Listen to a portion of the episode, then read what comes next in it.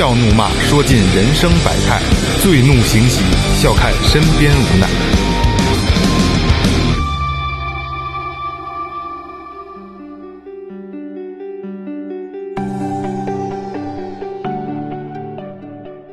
听众朋友，大家好，这里是最后调频，我是你们的老朋友萌姐。进能欺身压正太，退能提臀提臀迎重击啊！大家好，我是二哥，这有点是绕绕嘴，有点让雷哥读一遍，我瞅瞅，别别瞅，直接读。进能欺身压正太，退能提臀迎重击，牛逼，行是吗？哎，横批牛逼，啊牛逼！大家好，最后录音师老岳，大家好，我是雷子。哎，是这样啊，就是我今天状态不是特别好，这两天有点累，真的，我我我嗓子都是哑的，其实没说什么话。说前边啊，微博搜索最后调频，微信搜索最后 FM，关注我们新浪微博和公众号。嗯，然后公众号里面有你们想要的一切，比如说进群的方式，比如说打赏通道，比如说我们那个我们周边周边的对对产品。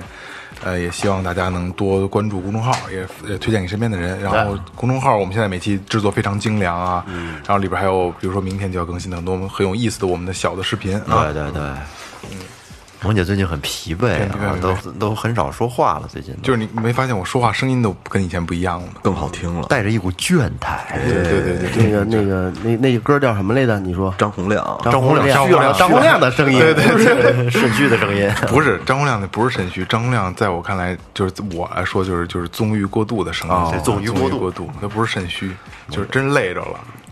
因为我们搬家，二哥那儿也搬家，我没搬家，所以最近真的事儿比较多。早上就六点就起床，然后每天忙到晚上啊。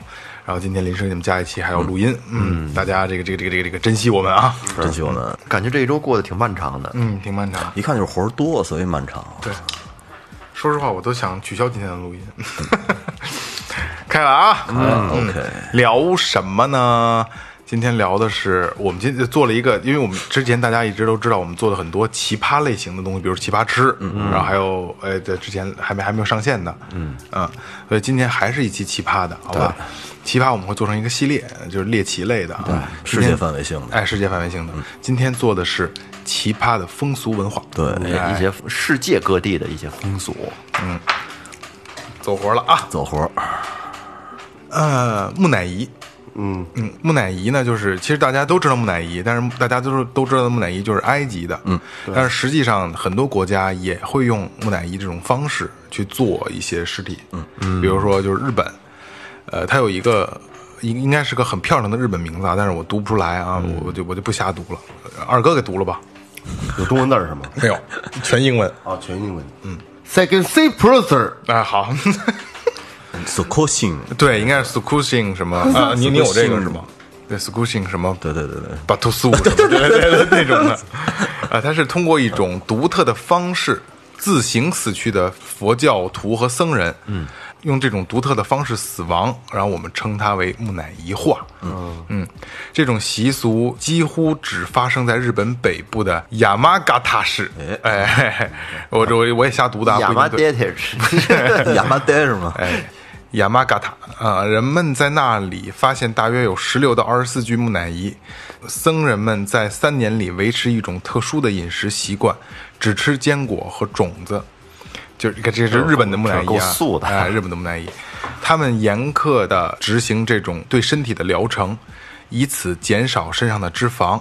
过了这样的三年后，他们开始只吃一些树皮和树根，喝一些漆树产生的毒汁。嗯，此过程要持续三年。这种饮食方式呢，使得他们容易呕吐，身体内的这个液体迅速流失，并且能够杀死身体里的蛆。哦哟，哎还有蛆呢，使他们的死后的身体啊不不容易腐烂。哎，这是木乃伊画的一个，不不光是不光是埃及会有木乃伊啊，嗯嗯，在日本也有，你知道你刚才说那个漆树的枝叶，嗯，毒，对，那个就是你看啊，呃，China 是瓷器，对。是吧？对，Japan 其实就是漆器。哦，对对对。对，他们那那是他们做那个做做漆器的时候的一种原材料，嗯，特别黏，特恶心。呃，这个稍微的有点重口味啊。嗯，马达加斯加当地的一个节日叫翻尸节，翻尸对，就是翻跟头的翻，然后呢，尸体的尸。嗯，对。呃，顾名思义啊，这个翻尸的意思呢，就是将死者从墓穴里面挖出来，嗯，然后呢，把他身上给打扫打扫土，嗯，然后呢，放到太阳底下晒一晒，对，翻个个儿，对，翻一个儿。但是你在中国这个人的理念里边呢，其实是应该是入土为安，嗯，对。可是你在这个马德马达加斯加的人，他们有一种特别的对逝者缅怀的一种方式，就是翻尸，嗯，哦，对。然后呢是这样啊，在这个番尸节的时候呢，他们会把自家的祖先。土葬的祖先啊，从坟墓里挖出来，嗯，包裹在麻布里边，嗯，与家人团圆，就是可能抱在一起照个相啊，甚至于有的就是更过分的，会放到家里一起看电视，一起陪着孩子。都腐烂了已经，呃，对，是吧没错，没错，骷髅对，呃，然后呢，说起这个，他们基本上每一到三年，嗯，不等啊，都要给这个死者翻一下身，他们觉得这个是对死者最高的一种崇敬的方式。然后他们认为呢，死者的灵魂啊，可以主宰后人的祸福。如果不按照定期这个时间给祖先翻身的话呢，对于在在他们那个部落里边，就会是被人嘲笑，然后认为是奇耻大辱，就是说没没没味儿啊！肯定会有啊，就说你怎么能不给你们祖先？就跟咱们这边儿似的，你要是就是清明节不去上坟，不去烧纸，在村儿里头可能会招来闲话。但是你在那个地儿呢，就是就是你不不翻尸体不拿出来的话，也会招来闲话。他们认为要不翻身的话，祖先会不高兴。呃，对对对对对对对对，就是就是这个意思嘛啊。太鸡巴凶了！我简单的说一下啊，就是在太阳出来之前，嗯，女孩儿她们要找，一定要找处女，嗯，对，要找三到五个，嗯，富家的女孩儿的，而且还是处女，嗯。啊，要她们盘腿坐在山上，然后把那些洗干净的骸骨呢，摆在这些处女的大腿上，哎让这些骸骨去暴晒太阳，然后正午过后呢，在族长的指挥下，把这些骸骨放到木板，然后呢蒙上干净的布，嗯，然后抬起来上街游走，一直到天黑。哦，对，还要上街游走呢。对，姑娘多膈应。我估计有可能他们还觉得挺自豪的呢啊。等到天黑的时候呢，又可以重新的放回墓穴里面、啊，这一天就结束了。姑娘没准还炫耀呢。我这腿上今天放了一头骨，那时候是是是我放了一大腿。这个不应该不会啊。嗨，这就文化理念不一样，文化差异嘛。对这其实挺可怕的，挺可怕的啊。你在中国来说，这个就相当于那叫对死者大不敬。报三光还是叫见三光啊？嗯啊，但是你在人家那边的话，你不挖出来倒不行。开始喝了，二轮儿好，这 二轮儿现在挺综艺。好，嗯，哎，好，嗯，好，啊，这个呃操 忘了是哪个部落了啊？这真不好意思啊。非洲吧，反正就是非洲那边的，嗯，就挺原始的一地儿。因为因为他们体内的这个营养成分比较少，嗯，呃，缺这个微量元素和这个维生素，所以他们就会 就在这个母牛就是生理期的时候有这排泄物啊，就是排泄物啊啊。他说的排泄物精屎，精血，对，是不是就是就是排泄物嘛？生理生理期的排泄物，说要舔食它这个生理期这个排泄物，说觉得能让自己这个焕发这个这个 这个青春，这是这种啊，因为他他舔完之后呢，就这个这个排泄物会给这个男性带来刺激，就是致导致他这个睾丸增大。哦，这个是是是是，这个不光是说这是一个习俗啊，它真的是这样，就是女性比如排卵的期间，就是比如味道会传染嘛，对吧？女孩之间会传染，然后它真的会那个那个阶段是刺激男性分泌的那个雄性激素的，它就激素对，是。啊，就是女，你的意思就是说女生在性大，你性大，生理期的时候，男生更他妈有，更更更渴望是吧？对对对，悠悠岁月，你说当年好困惑，困惑。然后就大的让你都无法想象，就最大就是平均的这个直径，嗯，到七十到八十厘米，我操！好家伙，八十厘米，这个我就跟小凳子普。普及一下，这个七十到八十厘米，咱们普通家的这个楼房这个地板砖，一般情况下是六十，再大点儿是八十，一米的很少见，一般大宾馆里是一米的。你想，你家那个如果是六十，比小臂稍微长那么一点点儿。这就是小八十就是小臂的长度，啊，小臂到手指尖的长度，对对对对，就这个距离，我靠，这个这怎么走道儿不哈巴着啊？就是哈巴着走叮了当啷的是吧？可以坐坐，对，可以，对他们对有一特方便一看一点就是累的时候直接坐坐蛋上，我操，自带一小板凳，小蛋凳儿，还挺软和还。小蛋凳儿，我操！嗯 OK，那也我觉得应该也是说，人家从这个生理角度来讲，人本身的基础好，人就在那儿的那尺寸，就比谁大是吧？你要咱们几个要是说这舔舔的，我估计没戏。你舔去吧，我够用，舔，关键就舔半天就不管事儿，你白他妈舔了，也挺恶心的，这是。但是母牛给踢了，我操！公牛跟后拿鸡就顶你追你，斗牛士，啊，那 穿一红裤衩什么的，一上来一给你给给是吧？嗯，给你一挑，下面我的啊，刚才萌姐说了一个日本的，那我也跟一日本的。日本有一个最辣眼睛的节日，叫日本惠阳节。啊，这个节日怎么回事呢？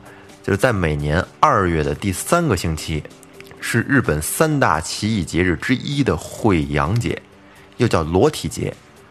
参加者啊都是男的，嗯，他们呢只系着日本那种传统的那种叫兜裆布，就是那个相相扑穿的那个，跟那丁字裤似的，跟腰上然后系一条，然后跟那裤裆底下兜一条那种的，嗯，丁字裤，前面前面甩一个帘儿，哎，日式丁字裤，日钉。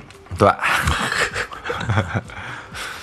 Pink Man，基本上呢就是接近于全裸，然后而星期六晚上只是活动的高潮啊，每年的这一天都有近万名男子赶来，就参加这个裸体争抢宝木的仪式，嗯，抢一个一块木头，嗯，参观者也非常多。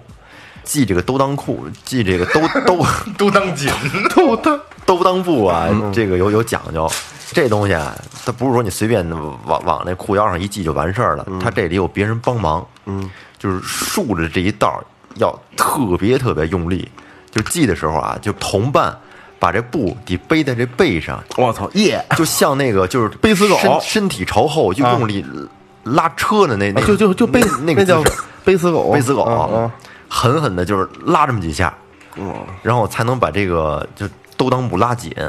那布后头都得黄的，都它也疼啊，也疼，可是疼着呢然后还。有好多被系的人都疼得嗷嗷叫。嗯然后据说就是这个兜裆布沾了水之后呢，还会缩紧，就是让这个穿的人就跟上刑一般，特别痛苦。嗯嗯，贵阳节就是这种兜裆布呢，打开之后啊，你知道有你猜有多长这个布？你猜一下，得，二十米，嗯二十米不止十米，我觉得哎，六七米。二十，打开了之后啊，有十米长，哇，真十米，真十米，嘿，十米长，它来不来一折叠是吗？见面砍一半它儿，它它来来 来回转的，跟腰上来回转着系。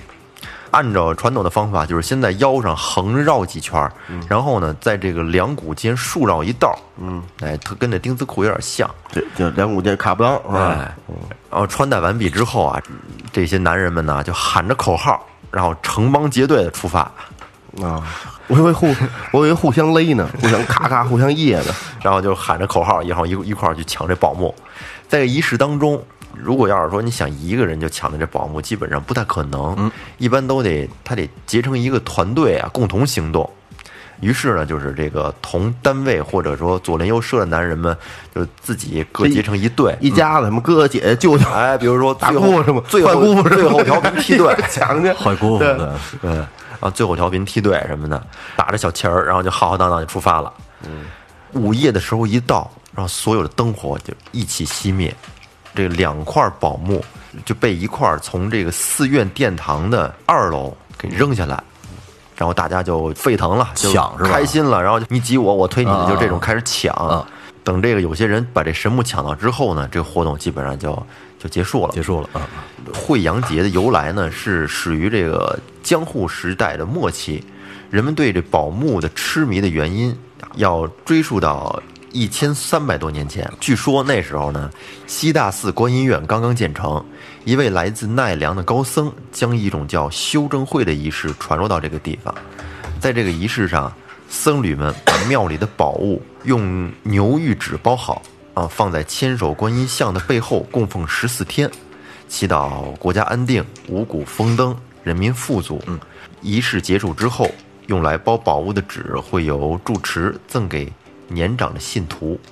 据传，当时得到牛玉纸的家庭，一年内果真顺顺当当、丰衣足食。嘿，哎，于是呢，这个信徒们就每年都来争抢这个牛玉纸，慢慢的，这个惠阳节的这个风俗就由此就形成了。参与的人越来越多，哎，于是到了这个五百年前的视听时代，易碎的牛玉纸呢，就演变成了六寸长、直径三寸的杉木制成的这种宝木。哎，岳哥说日本的，我也在说日本的吧。其实这个我说这个，大家其实都知道，都听说过，都都大概有一些了解啊。就是切腹，日本的切腹哦文化切腹哎武士道精神的切腹文化啊。切腹是日本武士道精神的重要精髓，这个大家在很多电影里边都看过啊。呃，这是作为一名勇士的守则。切腹一般用在以防勇士落入敌手或者减少耻辱的一种方式啊。武士也会听从与他们的领袖，就是就当时的封建统治者啊，执行切腹。因此，随后也出现了一些受辱的武士甘愿切腹，也不愿意死在一般人手下的情况。其实这个我觉得还是挺牛逼的一个，挺倔强呃对，挺倔就是强的。宁死不屈吧。对对对，就就我不需要我我可以死，但我不能有耻辱。嗯，我觉得这挺狠的啊。来继续啊，至此切腹也在那些并非世袭武士中流行，成为了主要恢复或维护自己荣誉的做法。嗯，但那些女性武士只可以根据许可来执行，也就是女女的武士，你必须要有经过许可，你才能给自己切腹。哦，男武士是可以，我我随便切我不爽了我就切 啊，但是女武士不行啊。呃，它的整个流程是这样的啊。武士沐浴后穿上白色袍子，吃一顿最喜欢的食物。这些都做完后，把他的文书放在碟子上。穿着传统服装的日本切腹人，就借错人嘛，是吧？这是不是这么这么说的？借错人对，嗯，会将他的佩刀放在前面，有时在坐处垫上特殊的布，并且在他死前准备好遗书，然后自己切自己，然后横着要拉一下，还他妈得横着拉，对，横着拉一下，然后他那个借错人用那把长的武士刀把他的脖子砍掉，把脑头砍下来，哇还要砍头呢，必须的。而且而且这个借错人还是。这个武士必须要真正的就是啊，武就比如说我需要切腹了，嗯。你们三个人当时候谁在场，就是有一个人在场，你们三个都可以成为我的接错人。我仨人仨人拿那一人拿把刀，一人拿把刀，仨人一块儿的。去 就是剁剁肉馅儿。这还不是说谁都可以的，嗯嗯，不是谁都可以，嗯，必须得是信任，好好好朋友，也不是就是下去手吧，好朋友，就是拿那个说那那意思就是说他那刀可能快点，一刀给一快刀斩乱麻，对歘。对对对，可能是一弄鸡巴没弄好，一着急拿刀背儿哐一下剁脖子，呀，够鸡巴。刀是不是为了防止人就太痛苦了，然后对就赶紧结束了？结束。我好像我记得说好像是是牛逼的是两刀呢！一刀是下，也就是横着，嗯，然后从上再往下来，哎呦，哦，横着一刀就好像好像说说好像说只有一个人一个人有一个日本人完成过这个这个这个这个这个骚操作，真的，这不是操作。完成过这个。基本上第一步完了之后，估计这人就很很难有力气再下第二刀了。肯定。疼死了，嗯。但是你说你你你知道日本战败以后，他们家天皇为什么没剖腹吗？特孙子。嗯，丫说我没投降，我是我是休战。啊，我操，多孙子呀！就怂逼就是，我觉得也是没有没有武士道精神。来，OK，那该我了。嗯、这这个聊一个聊一个国内的吧，好吧，咱们聊了半天都是国外的东西。嗯，缠足，嗯，哦，缠足，旧社会的金莲儿，陋习，嗯，我我先说一下，因为呃，我奶奶应该是赶上最后一批缠足。嗯，对哦我奶哦我我奶奶那会儿每天晚上就拿拿热水泡脚，嗯，泡完了以后要拿小刀修，然后你看那个脚就是一个一个三三角形似的，嗯，然后就是要要修下很多乱七八糟的茧子，要不然走不了路。嗯，个对，前面就一大拇哥，前面就是一尖儿，就是一大对一拇大拇哥看过他那个？我见过真的是在网上网上那个跟那个一样，一模一样而且呢我卷起来了。呃，对，卷起来。我还哦我还那会儿我最大的一个愿望就是能给我奶奶买着一把好剪子。哦，好对，因为我那以前那那会儿物质匮乏嘛，钝就是你买一把特别好好用的小剪子，后来就是不好买。嗯，后来我记得我买了一把张小泉的小剪子，我奶奶特喜欢，然后嗯、就是也不敢掉地，也怕给尖儿蹲了什么的。对对对，就没有那个剪子，修不了脚，走不了路。陋习，陋习对对对陋习陋习啊简简单说一下啊，雷哥给大单说一下家讲讲啊嗯这个呀，基本上呃，应该是宋朝，宋朝开始的，对。然后呢，就是这个女孩啊，一般是六岁左右开始的时候呢，就用这个布条把她们的脚给裹紧。嗯，对。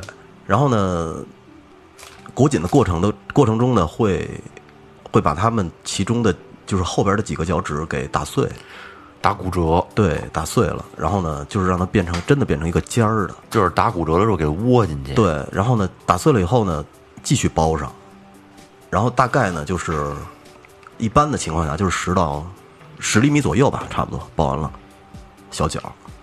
多疼啊！对啊，他们说这个步骤是什么呢？就是把两只脚都要泡到草药和泡软了和有动物血液的这个温水里边儿。嗯啊，这种说这种药剂呢会让你的肌肉变松弛，然后呢把他们的指甲要剥掉的。哎呦我操，对，要剥掉的。然后呢，我估计啊，泡那个药那么好，也有消炎的作用。对对对，肯定有。对阿不那当时你问过奶奶为就是做这个流程吗？我没问过，但是我奶奶说，呃，那会儿他妈就必须给他包，要是不包的话，呃，嫁不出去。对，人家就会笑话你大脚骗子。这大脚的那会儿是是属于挺耻辱的一个事，对对对对，大小大小骗子啊，宋朝、对宋元明清就是北宋后期吧。民国，啊哎呦我操，多少年呢？这多少中国女性受受到这个这个就这种这种恶习的侵蚀啊，对，就是这个这个缠足的最兴盛的时期其实是明代。嗯，明代的时候出现的三寸金莲说嘛，嗯，从明代开始了。西门庆那会儿，呃，西门庆也是宋朝的，对宋朝的。宋对对，但是你们知道这个是谁废止的吗？不知道啊，孙中山。哦，对他当时下了一个叫禁止缠足令，然后所有的这些这些女人们都他妈享福了。太太他妈我们我们这次其实去乌镇的时候，还参观了一个那个就三寸金莲的那个小小鞋的那个博物馆，嗯，然后挺叹为观止的。其实里边好多鞋，我觉得可能连手掌大都没有。其实就是小小宝宝穿的鞋，对，是吧特别小。然后呢，它有的鞋底下会掏一个莲花的那个那个形状镂空了，然后把里边放上香粉，就是你每走一下路会掉下一点那个香味儿来，但是也是特别小，特别小的，反正不能理解。这我觉得应该是中国，它这个其实有点像那个欧洲的那个束胸束腰的那个，就要拆肋骨，那个束的比较变态了，那个是吧？我觉得其实跟那他差不多那个他那目的是束腰，那是什么？好看是吗？好看好看，让腰变得更细。但是中国其实中国这个这个缠足不是，就为了限制你行动。就是你大人大门不出二门不迈就就就是你就你就跟家跟家，因为我觉得他这更像一种变态的审美，那会儿畸形审美。不是不是不是不是，还是跟这个跟他们说那个就是这男尊女卑有很大关系。对对对。但那当时奶奶走路是就是就是就是错小脚儿，你知道踱步走对我奶，我从小最爱听我奶奶讲的一个故事，就是她说她第一次坐地铁的时候，她脚卡到地铁和站台之间的缝儿里然后拔不出来，然后拔了好半天，然后还有别人帮忙拔，拔出来以后呢，她以后的那个脚面上面就长了一个大包，那骨头一大骨头包，可能是骨折了，我估计。嗯。然后永远下不去了。哦，我操！对，我那会儿躺在床上，我奶奶给我讲以前的故事。来吧，霍老师。我跟郝老师，嗯，呃，这个民族在这个斯里兰卡叫费达族，嗯，这个这个民族有点有点有点有点有点特点啊，我估计也是一个就好像是原始部落似的那样一顶。这个族人不会笑，哦，这太逗了。就不会，他们他他没有，他历来就从来不会笑，也也没有就说他不是说呃他没有这笑容这个感这感觉，就就是那根神经负责笑那根神经就是有点麻不管用，呃，对，没有这根神经，就对，就好像蚂蚁，嗯，什么你你没看过蚂蚁笑？狗狗猫它就会是吧？动物猴猴子什么的，它可能可能会会笑，就是看着像在笑。是吧？可能是在在笑。就是人们是屡次想试着让他们看那些特别风趣啊、要有有趣儿的乔范儿赵本山什么的那 节目，让他们哎开怀一笑，但是根本就没用不是他们是生下来就不会笑吗？啊！对，天生不会。这太逗了。对他们生来就没有笑的神经和功效。哦，就是老天，我就对他们真是太不公平。一个一个绷着逼绷着也他妈够劲儿，天天瞧着，互相都打丧丧，是吧？上天给他们关上一一扇门，必然会给他们再开开一扇门，没准某没准某些方面特别强。我跟你说，没准他他妈不会笑，但是人家会讲笑话。好，这太冷太冷了讲完他不乐，哎，挺容易的。啊！下面我再来一个日本的，日本的这个，因为它变态嘛，这个国家，然后性开放，所以说变态的节日也比较多。其中还有一个节日叫神道生育节，嗯，这个节日可能很多朋友都知道啊，因为在日本的很多女人，她们都比较崇拜男性的生殖器，嗯嗯，在神道生育节当天，人们会举着巨型的小弟弟游街，因为我在网上看过这图片，真的特别特别大，一个用木头雕刻的，跟一个人一样的，比人大感觉小小啊小两米的这么一个，其实场面特别火爆开放，真真是世间少有，因为他们相信。男性的这个生殖器能带给人好运，能保佑自己的生育。生殖崇拜嘛生殖崇拜。对，在这个传统祭祀的节日里面，哎，人们呢相信，嗯，生殖器可以带来财运啊，并祈求多子多福。嗯，而且日本男人好像更愿意让自己的媳妇儿去参加这种活动。嗯，而且日本男人对这种活动就是特别痴迷，而且特别是老年人，更是希望通过祈祷可以重振雄风。哦，在日本街头，随处就可以买到这样的男性生殖器的小工艺品。嗯，木头的做的什么的，哎，而且日本的生殖崇拜它是从小做起的。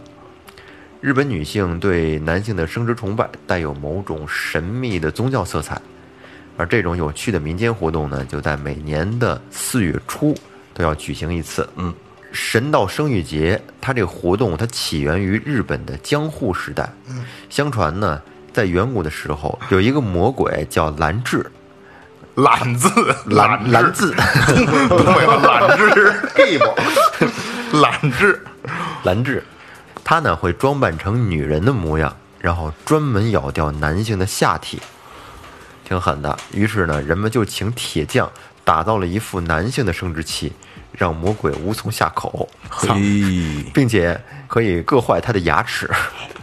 魔 魔鬼改吞服改为舔食了。我说这这日本这小电影里边都演都演的什么呢？就是魔魔鬼魔鬼是吧？魔鬼吃棒棒糖就是。哎，刚才说的这是一个传说呀，但是还有一些这个从古籍记载的，有一个名叫大气金比麦的女神，名字有点土，这个大气金比麦，也就是农业女神。在她死后呢，从她身体里面可以生产出各类的生活必需品，比如说头部可以生长出蚕，嘿，两只眼睛生出稻谷，两只耳朵生出这个粟，然后鼻孔里面呢出小豆，下面可以出小麦，呃 肛门里边可以出大豆。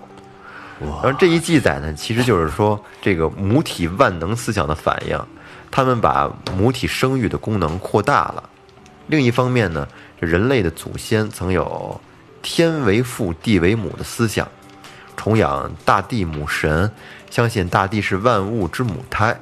他们以为这个人类繁殖和农作物的丰收是由同一个神灵主宰着，就是农神就是性神。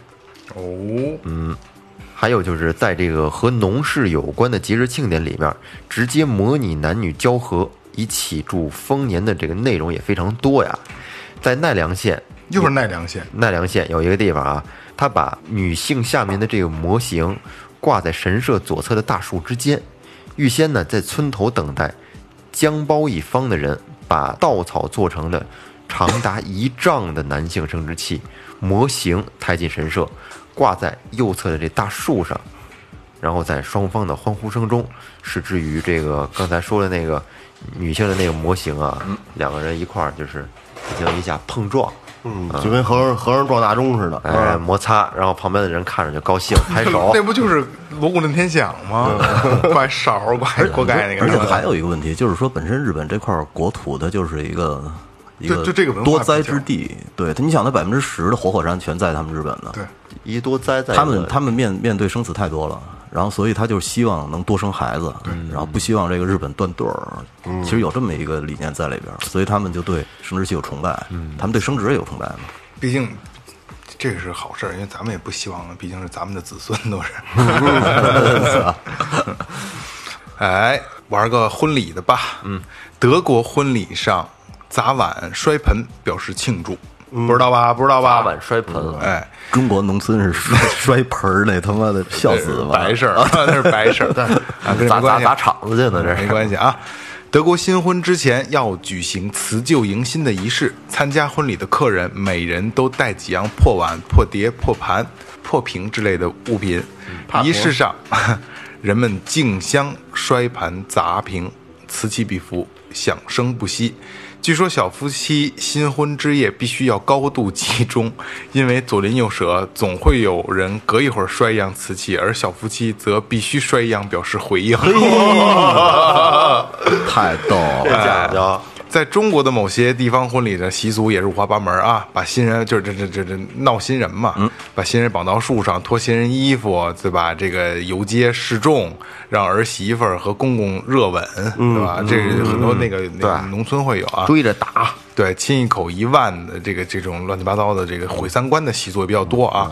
呃，办婚礼本来是一件这个比较快乐的事，但是中国很多的这种这这这婚闹对对，这算陋习了啊。对对对其实是影响的挺不好的、啊，越来越虎逼来，弄伴娘，对哎，然后呃，那咱们再说个苏格兰的婚礼的吧。嗯，苏格兰婚礼呢有一个奇怪的习俗，新娘在结婚的前几天，亲戚朋友呢会把一些很脏的东西泼在她身上，就污水啊、食物残渣呀的就被泼一身。嗯，哎。且必须忍受。苏格兰相信这样做才考验新娘这个结婚之后，在以后的生活中能忍受所有的不如意。哦，这应该也是他们提前虐一下比较比较就是土的办法，土招是吧？这咱们以后生活得多不幸啊！是你说起这婚礼来，其实，嗯，咱们咱们国内很多地方婚礼习俗都不一样。像我们家那儿，河北跟这个北京这边就很大区别。嗯，咱北京这边典礼是在上午十一般12点以前十二点以前在饭店里举行这个结婚仪式典礼，然后吃饭。嗯，我们家那边呢是在早晨太阳没出来之前，把新娘子接到这个新郎家里边。嗯有这样典礼是在小区的楼下，在楼道口。啊，哦，村子里边当然是在就是在自家村院子里啊然后像像这个城里的在小区里住着呢，就在楼下，早上起来六点多钟啊。就开始举行典礼，然后头一天晚上是有很多的亲戚朋友邻居什么的来来到这个男方家里面包饺子，包出好多好多饺子，第二天。举行完婚礼之后，然后开始煮饺子。所有观看这个婚礼啊，包括一些好朋友什么的、邻居什么，都去他们家吃饺子。让这个新郎新娘哎，吃这生饺子，这个是不一样的，就是我听说的啊，不是我不知道对不对啊，就是咱们听众朋友如果说的不对，你大家可以告诉我啊。就北京最好像早期的时候有一个就是不能给过门的新媳妇吃饺子，不懂那叫掐口，什么意思啊？就是就是你来这个家你不能你没有你说话的份儿，捏饺子嘛叫掐口，不能给吃闭上嘴，对，不就不能，这是一个特别不讲究的事儿。哦这叫不掐口是那个，就是当天晚上得吃吗？当天晚上吃不是生不生嘛？对那生不生不生？对对，生不但我听说有一个叫掐口的，不能给吃饺。要吃五十个生饺子也够呛。吃一没煮的，不是是是这样，那那当天晚上那是早生贵子嘛，对吧？吃那个生不生生，对吧？就是那不是主食，你那不是你得让新娘子给嗯让吃饭啊让家吃饱了。正正餐里边没有哎对，正餐就不能吃饺子。不过说实在的啊，就是嗯，通州那边嗯，婚闹挺严重的。哦。而且是吗？我我们那哥们儿从温州从那个通州接媳妇儿出不了小区，特难接，出不了小区，最最后他爸都都快揍那保安了，就是门口那，但是就不给你开门。那保安说他哪儿钥匙呢？要钱是吧？对，就要钱。你给糖给没有用，给烟人不要啊，就是一百块钱红票。嗯啊，最后实在没辙了，是你他妈一保安凭什么呀？他没有凭什么，他他他就是不是人就是跟你好好的笑名儿的就时候就热闹一下。我这么跟你说，你现在如果说你周末赶上结婚的，你就你就挡前面不让走，他你跟你跟他要一百块钱，他也给你。这不是最后调频的态度啊，这是萌姐自己态度。不不不 不不不，对对，不是不是最后调频态度啊，这我因为我见过，对对对就是在哪，就只要在北京，因为不不光在北京，你结婚谁不愿意摊事儿？是是没错没错啊，人你你就就那老头儿横你自行车横你前面了，你真没脾气你给我拿一百块钱给我包一红包，我祝你新新婚快乐，你就得给。所以就是在在通州那边，他们好多都是特别特别早就得结束，炮仗都不敢不敢放，炮仗都不敢放。特别可怕。就是你恨不得你出了一小区，你没个千八百你出不去。好家伙，我有一次给人接亲也是特别早，就在通州，是开路虎吗？不是不是，那个 A 八啊这之前之前之前那开号，对，那是那是用奥迪多，现在没人用奥迪了都。嗯，就说今天早起来别放别放炮仗，然后去的特别早，悄悄的去。啊，对，然后蔫不出溜就接出来了，都都炮仗没没敢放，结果就是咱们有一习，咱们这个北京北方有一习俗，就是不走回头路，嗯。嗯，进去那个路跟出来的路啊不是一条路，哦，进去的时候呢，我觉得没问题，等待出来的时候瞎了，出来经过经过那个村儿一早市，那乱套了。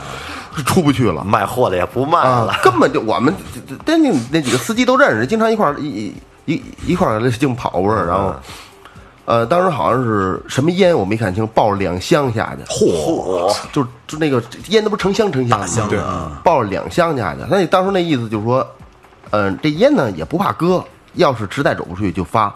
如果弄出去，那烟也也也没拆包，嗯，抱了两箱，后来又也不给了多少多少有多多多少红包，就岁数特大的老头儿，嗯，就跟前边骑三轮车，就把三轮车往那往那一遮，人坐着，就不走。这些老头儿人真坏。是啊，你你市场人多了不是？嗯。还有一个，就咱们咱这边农村办那种 婚礼，在家里边办的，现在基本城市里边很少在家里边办了，但农村还有一部分在家在家里边办大的这个棚婚礼啊，啊，对，啊，流水席，呃，对，爱吃那个是吧？嗯爱吃我也爱吃那饭，我没正经吃过，小的时候吃过大了又没吃过。嗯应该是这样说也不赖。别有一番味道。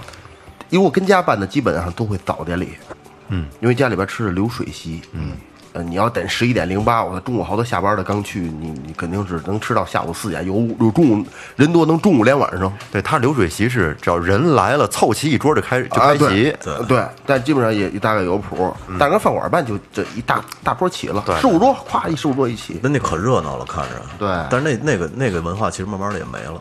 其实挺好。当天晚上呢，就这个吃饺子之前呢，在入房之前还得找几个也会呃有脸有面的人，就会这啊，应该是全乎人，全乎人给捂被窝去，嗯，捂被窝的还得这被窝里头或被窝里还得缝上，搁上枣花生啊栗子、梨花啊。早生哎，不，我跟你说啊，枣早生花儿生就男的生女的也生，还立早二哥，栗子二哥，我打一岔啊。嗯，我跟我媳妇儿，我们结婚之前的头一天去买水果，放在火龙果被子里，没有，我就说我说买买点梨，买点梨。我媳妇说买他妈梨干嘛呀？我才想起来，因为看着特他妈香，倍儿水灵。说一个节日啊，这个节日呢，其实在印度、在马来西亚、在那个斯里兰卡那些，只要是泰米尔人，嗯，都会过的这么一个节日，叫大宝森节。嗯，呃，就是说这个大宝森节啊，一听这个名字，可能很多人不知道是什么。好像听说过，对，但是呃，随便讲一下它的那个过程啊，就是要用钢针穿穿刺、穿舌头啊，哦，我知道啊，身上挂好多铁钩子呀。这三帮子穿过那三帮子出去，然后好好多人围着人跟着走，没错，没错，没错，那个啊，那个就是大宝森节啊。那么凶，对，这大宝森节呢，说这个，呃，是印度泰米尔人的一个节日。嗯，在这一天里边儿，呃，这个虔诚的教徒们会赎罪、奉献感恩，就是用那种形式啊。呃，信徒们呢，其实有很多祭祀的方式，比如说要剃头，要做法事，然后也有呢用人银针穿透全身的，哦那腮帮子不漏了吗？是漏了呀，就是漏了呀，或者是背着一个巨大的枷锁，就就像苦行僧似的那种。还有拿那个链子前头拴着那刀抽后背，啪啪抽，我操！呃，然后呢，用嗯。对这他们有一个特别突出的方法呢，就是用一些呃很亮的像鱼钩似的那种东西，那种那种钩子勾住后背，嗯，然后每一个钩后边呢都要拴一条粗绳子，嗯，然后呢由一个人拉扯着，最后呢将这几十根绳子汇总成一个最大的绳子，嗯，拴到一个木杠上，把这个人给吊起来。哎，，这不人体穿刺吗？就是这个东西。然后对，然后呢，这个人脸朝地，嗯。啊，然后呢，也有的信徒呢会在每一个铁钩子上缀满苹果呀、茶壶呀之类的物品。总之呢，就是他们这个是要从一座印度的寺庙游到另外的一座印度的寺庙，然后借此呢表达对神灵深深的信仰，祈求那个神灵会给他们有有赐福。对，就是一种挺奇怪的一种赐福方式。就你看我多虔诚，对对对对对。但是作为这个印度教徒呢，如果你要是想参加这种庄严的庆典呢，你必须从一个月之前就要开始严守戒律，禁欲，禁食肉。对，因为印度教他们好多是是可以吃肉的，嗯啊，而且他们也有生殖器崇拜嘛，在印度。对然后在大宝森节的当天呢，所有忏悔者必须接受寺庙的训诫，进行二十四小时的斋戒。嗯进行完这个二十四小时的斋戒以后呢，从而在最崇高的节日里净化自己的身体和灵魂，这是他们的一种感受。嗯嗯，大宝森节，这不光在印度，在很多别的国家也都会有。而且呢，这个其实已经成了一一个那个旅游的项目了。嗯，对。然后，二零一九年的已经完了，二零二零年的是二月八号，星期六。嗯，二零二一年的呢是一月二十八号，是一个星期四，在印度。对，有很多地儿都有，吉隆坡，嗯这吉隆坡是马来西亚的，嗯，可以去看看啊。印度这乱七八糟的 这习俗也也挺多的。佛教国家嘛，佛教国家总有一些匪夷所思的所以就是大家关注最后调频，因为真的最后调频会带大家真的有一天会开最后旅行团，然后带你们不是去走这些旅行社的线路，一定是这些我们曾经节目里做过有意思的东西。对，然后我们想去看的也带你们去看，对对好吧对对对。那最后调频的宗旨一直都是我们不差钱，对吧？我们不是为挣钱，对我们为的是大家一起开心。哎，哦，我告诉哥了啊，嗯，好嘞。这个在拉丁美洲马提尼克岛上边有一种一个民族叫费尔巴拉人，他们有一个很奇怪的习俗，就是他们从来不会去弯腰，就是掉在地上的东西需要弯腰捡，去你妈不捡了，不要了，就是不弯腰呗。不一样，不弯腰。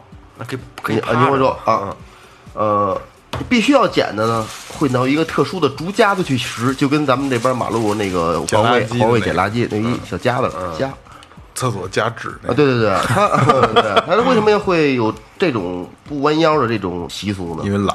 不是，他就为了永远不会向那些殖民地哦屈服的不低头，啊，不永不低头那种也是一种武士道精神。对，就因此就形成了这样一个那个习俗。这民族目前来说，我觉得还真是挺挺硬啊挺他妈倔的啊，倔，不捡，不是他这有点跟那个，你说特早以前，躺着捡不行吗？对，特趴趴下来可以不弯腰，趴着。就跟就是我 叫二哥，我们院里有一个弄那个雨搭那师傅啊，趴我们那檐儿上，真的就是趴在那老平顶上。嗯但是那个咱们老房子不是沿儿上反出来一块儿，然后抠进去这些小雨搭嘛。嗯嗯，他拿那电焊啊，他看不见，因为他是趴之后他得在底下嘛，就趴在那儿，拿手支着下巴颏，那身体 点，猫着杵是吧？对，这也不用弯腰。哦，那个你你记得最早以前那会儿，他们有国外的帮人跟那个周总理那儿笑话国内人，说你瞅你们中国人，然后一个一个都驼着背，然后就是一看就是呃生活条件不好，嗯，然后每天干苦工。后来周总理就说说说你们家走下坡呢，所以你们是扬着就挺着胸抬着头，我们是一直在走啊上坡，对，嗯。所以我们只能是那个节那那那个姿态，操，说的多牛逼啊！反应，嗯。是啊，对。反应。厉害。说一个硬的啊，这个也是来自于印度。这个印度啊，它有一种跟其历史一样古老的一个传统，来自于贱民家庭的女孩子，年纪轻轻便要开始为寺院服务，成为印度教高级僧侣和婆罗门长老的性奴。他们有一个非常好听的名字，叫圣女。他们有好听、特别好听的名字叫妓女。叫圣女，在印度呢，圣女你听起来好听，但是说这它不是一个体面的称呼。按照传统啊，印度圣女全部来自于一些比较贫苦的家庭，嗯，他们刚刚进入青春期就被迫卖身于寺院，但是这种丑事儿啊，它肯定是瞒不了人的，所以说走进寺院向神灵献身的少女。注定要出卖青春和肉体，也注定要过一辈子没有婚姻的奇特生活。他们除了充当僧侣的这个泄欲工具之外呢，他们还是艾滋病毒的活动流通站。印度社会将会为此付出比较高昂的代价。据统计啊，印度的艾滋病病毒感染者已经超过五百万人。如果不加以控制，那么每十年可能将会新增三百万新的患者。早在二零零三年的时候，艾滋病就成为了印度人口死亡最多的疾病。印度药便宜没事儿，他他们他们他妈就会仿制药，可厉害了做的。下一个梦姐的，呃，塔斯曼尼亚，呃，我要聊的是塔斯曼尼亚的寡妇。你怎么就对寡妇感兴趣？我什么时候对寡妇感兴趣了？踢寡妇门，刨刨觉悟坟。对对对。呃，塔斯曼尼亚的寡妇呢，他们有一个风俗，就是切下老公的小兄弟做项链。嚯！哎，但是前提是这个老她老公死了，死了以后，把老公的这个小兄弟啊切下来，做成一个风干了以后，防腐风干之后啊，做成一个项链，挂在这个脖子上过日子。这大家知道，这是个寡妇，她她老小吊坠儿，对她老爷们儿的小 小宝贝儿在呢，直到找到新男人为止。但寡妇绝对不可以用这条好兄弟自卫，只能看不能用。这肯定太小了吧？风干了以后，死了风干了，万一塔斯曼尼亚是个是个巨根族呢？我以为得得找新老公的时候把这给给老公吃了呢，胎盘是吧牛补补牛蹄筋儿，磨成粉冲水喝。呃聊一个吧，聊一个，呃，咱们也是咱们国内的啊，独龙族。为什么要说独龙族呢？是因为他们有一种习俗呢，是纹面。因为独龙族最出名的就是纹面女嘛。哦，对，呃，他们会就是用一种植物染料，嗯，天然的天然的，对。然后呢，用呃用用特别尖的那种那种。也也是天然的那个，就是有点像像那个荆棘似的那种刺儿，嗯，然后一敲一敲一敲的敲到脸上，肯定倍儿逼疼。刺青就是，对，这就是刺青就是特特别的疼。然后敲完了以后呢，他们可能会用那种深色的草汁儿啊、染料啊，或者是用用这个呃锅底的这个烟黑嗯的水去涂抹这个敲过的地儿，呃让它渗到皮下。大概一周左右呢，这个红肿就会消失了。嗯，这种青蓝也永远留在了脸上。但是说为什么要弄这种东西呢？当时啊，很多人就怀疑说，有可能呢是怕别的部族过来抢他们这个部族的女的，嗯啊，对对对，对给自己女人弄得凶丑一点对丑一点儿丑一点啊。但是也是一种说法，就有点像那个埃塞俄比亚的那个那个纯盘族似的，纯盘族啊，就有点像那个似的。但是这个也不一定是一定准确的一个说法。对，聊刚才说起纯盘族，我突然想起来，前一段时间我又重新追了一遍漫威，嗯我看的黑豹。黑豹里边有一个族嗯哎，不就是大纯盘，对然后压那个纯盘，还有耳耳环，就扩耳的耳环，埃塞俄比亚的跟跟着他的西服颜色是配套。今天穿绿的，整个都是绿，的，但我跟你说特酷，嗯，特别酷，对。他那个黑豹里边那个他那个族的那个首领就是穿蓝色西服，纯盘就是蓝色；红色西服，纯盘上耳廓就是红色的。然后他他最经典的是一个绿色的西服，红色的领带啊，还是黄色领带啊？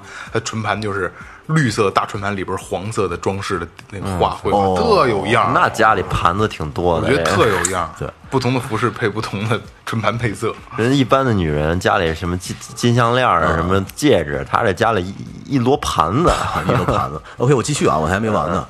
呃，据官方统计啊，就是一一九八五年，这个独龙族的纹面女呢有九十多人，嗯，到了一九八八年的时候呢，只剩八十多人了。哎呦，然后到二零零三年的时候，还有六十五人。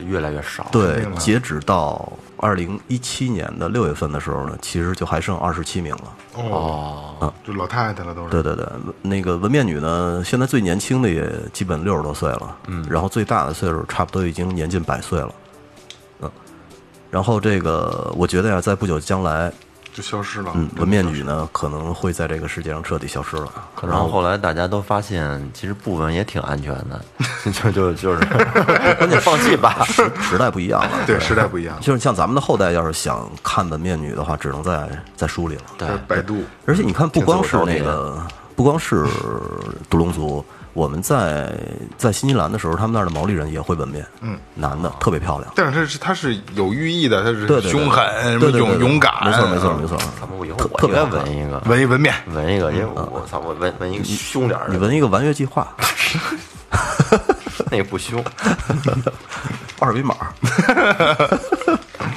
那我们那写着，要不然你来，那天 多倔呀！那天帮二哥干活，二哥说：“你这这么弄这么弄。”我说：“要不然你来。”然后我们俩嘎嘎嘎就乐。没词儿，没词儿，对，怼不上来。成一梗了已经。啊，OK，完了。那个哈麦隆，哈麦隆，哈非洲的一个中西部啊，他们有着奇异的这个婚姻的这个这个这个习俗，是什么习俗呢？就是儿子可以继承父亲的老婆，弟弟可以继承哥哥的老婆，连孩子都可以一起继承。好家伙，目太目的目的的目的是什么呢？就是肥水不流外人田，防止就这这这个哪哪哪个老婆说带走这个财产，嗯，是这个意思。我说，挺他妈凶的是吧？就是就是钱最重要。对，这个继继承兄弟的这个老婆，这个要说帮照顾照顾，还还说得过去。嗯，这继承父亲呢，我操，有得有点差事儿了。那不他那都是都他妈吗？稍微有点伦理上有点接受不了，啊这个对对太难接受是不是是不是就是金钱金钱至上的一个一个一个一个一个还真是是吧？哈麦隆，对对对对，哈麦隆，操。不是这个，我觉得啊，不用去那么想，就跟就是很多欧欧洲氏族，就他们愿意这个近亲结婚一样，血有血液不外流，血有病对对对，啊，得他妈血有病。我再问大家一个问题吧，嗯嗯啊，问大家问题啊，紧紧紧着把这个也就说出来了啊。他这是如果说用女性的小便来漱口，就可以跟他换取一夜，你愿意吗？再再说一遍，用用这个女性的小便来漱口，就可以换换得去跟他共共度良宵一晚。这有什么的呀？又不是喝，漱口，没戏，真没戏。你得瞅长什么样。不是你你对对对，你看这什么样的人？我我告诉你，我告诉你，你瞧我我我，你说我我怎么选？我瞧关键瞧他上火没上火，嘴上起包的，要你妈大黄黄的可可真受不了。没戏。我觉得再好看的再好看的没戏，没没戏没戏。因为说实话，就是你你漱完口以后，你跟他睡，睡完了以后完事儿以后，你想抽牙打逼斗，啊，不是 不是啊，你可以反正 后数后数，哎后呃后数报报后数，先睡后数。哎 OK 了，呃那睡睡吧。后述更他妈不说。那那跟白玩儿了，就那跟数字机有什么区别？那劲儿过去了，数他妈白白玩儿了。这个地儿是哪儿呢？是西伯利亚的美丽旅行，他专门接待来到西伯利亚旅游的男士。嗯，西伯利亚这位女性呢，她会用用她自己的身体来招待这个旅客。嚯，啊，玩完一夜之后呢，共度良宵了啊，她会要求旅客用自己的小便来漱口。嗯，如果说你要是不漱，漱了，那就是视你为上宾你要是不漱，如果你要不也必须把钱结啊，了。那是他们全族的敌人。我操！估计就明明天就别出这村儿了。对，就是实还是鸡巴就必须得喝嘛。嗯，就是不是人家说的是漱数啊，我操漱口二哥老他妈想喝不，喝不喝，就是不嫌，就别嫌弃我那意思，是吧？连咽点唾沫都得咽下去，人让你漱漱口吐出来就行了，就别咽了。再往下吧，多少都带得进去。对，这事不研究了啊，岳哥。再往下吧，对对。最后我再说一小的啊，嗯，也还是在印度，嗯，有一些这个有一些印度的一些邦里，特别有意思啊，就是人们表示赞同的时候，咱一般不都是同意就点点头，嗯，但是他们呢不是点头，而是将头向右边侧一侧，嗯。一般的外国人呢，经常会误，这有点那谁那谁赵四儿 对，经常会误会。然后有的书上说印度人用摇头表示同意，其实这个也不准确啊，因为这个侧头和摇头是不同的动作。印度人他侧头表示同意的时候呢，有时候就动作幅度很大，嗯，连整个上半身都侧向了右边。就是比如说，雷哥吃了吗？嗯整整个就歪过去了。这 就是赵四，那那对对对对对，玉玉玉玉玉点啊，这其实还是挺容易造成误会的对啊，啊。而你知道这个其实就跟什么呀？跟那个你看咱们在国内开车的时候，嗯，你要是想从后边开车的时候，你会晃一下灯，嗯，你会超车的时候，这个可能跟这个国家的习惯也有直接的关系。你看，就是咱们在国内开车的时候，假如前面一个车要并线的话，你晃两下灯，你在后边，嗯，前面那车就是会认为可能碍你事儿了，他就不往过并了，嗯，对。但是你在国外的时候呢，你要是并线的时候，晃灯，他晃灯的话，他他的意思就是同意让你并过去，就是你在国内是不让你并，嗯，但是你在国外，你要是并线的时候晃两下灯呢，是让你并。对，所以好多国外的人要是到国内开车的话，嗯，他要并线的时候，假如说后边人黄灯，他会他会特别感谢你就直接并过来的。啊，就跟你说那似的，说你家吃了吗？然后摇摇头，啊，就是习惯上的一些误会你。说那那意思一弯弯右一弯，走这儿，啊，走着吃的，其实人他妈都吃饱了。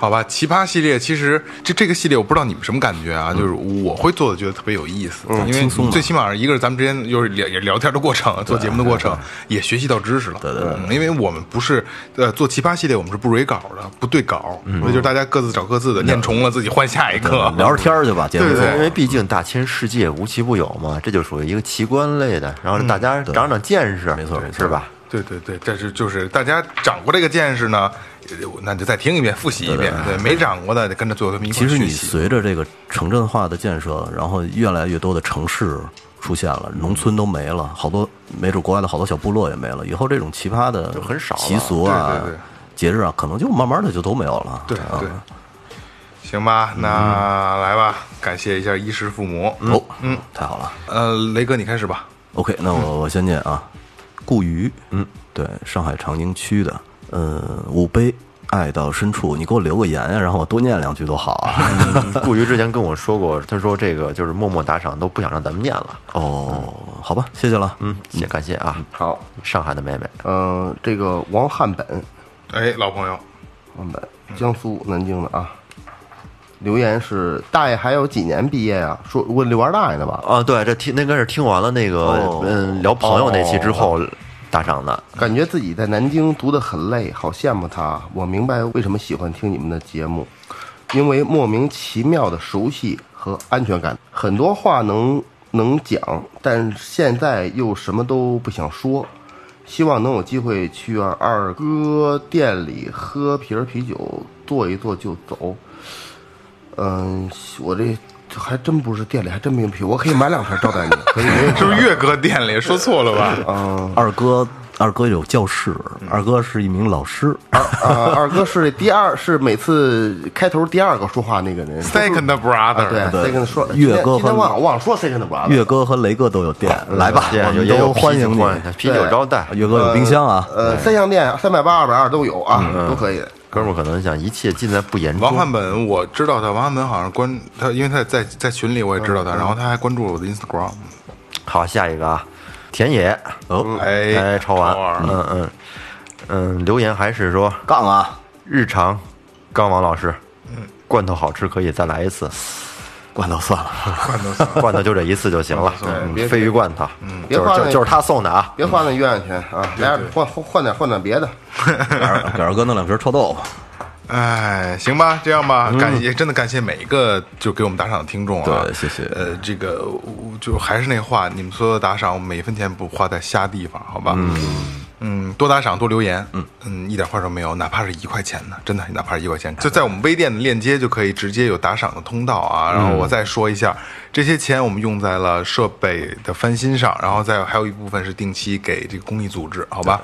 嗯，所以最后调频永远是最后调频，好吧？嗯，这是最后调频，感谢每位听众，拜拜。拜拜。